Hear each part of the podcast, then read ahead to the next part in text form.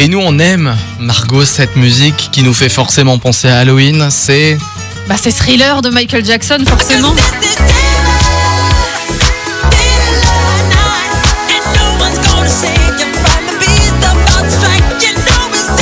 C'était il y a 38 ans pour la première fois que la version intégrale du clip de 13 minutes de Thriller était diffusée.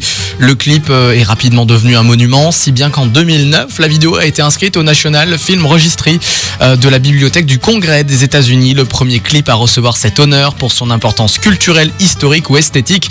Et il compte aujourd'hui près de 800 millions de vues Et sur YouTube. Je pense pas l'avoir déjà regardé en entier. C'est vrai. Ouais, tu, tu l'as déjà vu toi en entier? Les 13 minutes Les 13... Ah non, non, non, non. moi je crois pas non plus. Enfin, j'ai- j'ai- je vois ce clip avec ces, ces maquillages incroyables, le loup-garou, tout ça. Mais alors, euh, en entier, je pense pas l'avoir déjà vu. Ça peut être sympa, effectivement. Surtout qu'il y a un sacré budget là derrière. euh. Oui, il y a un sacré budget puisque le clip est réalisé par John Landis, réalisateur du film des Blues Brothers ou encore de célèbres films d'horreur dans les années 80. Il a prévu 900 000 euros de budget, soit le clip le plus cher de l'histoire à cette époque. Jusqu'à 9h, c'est le grand réveil sur Radio Mélodie.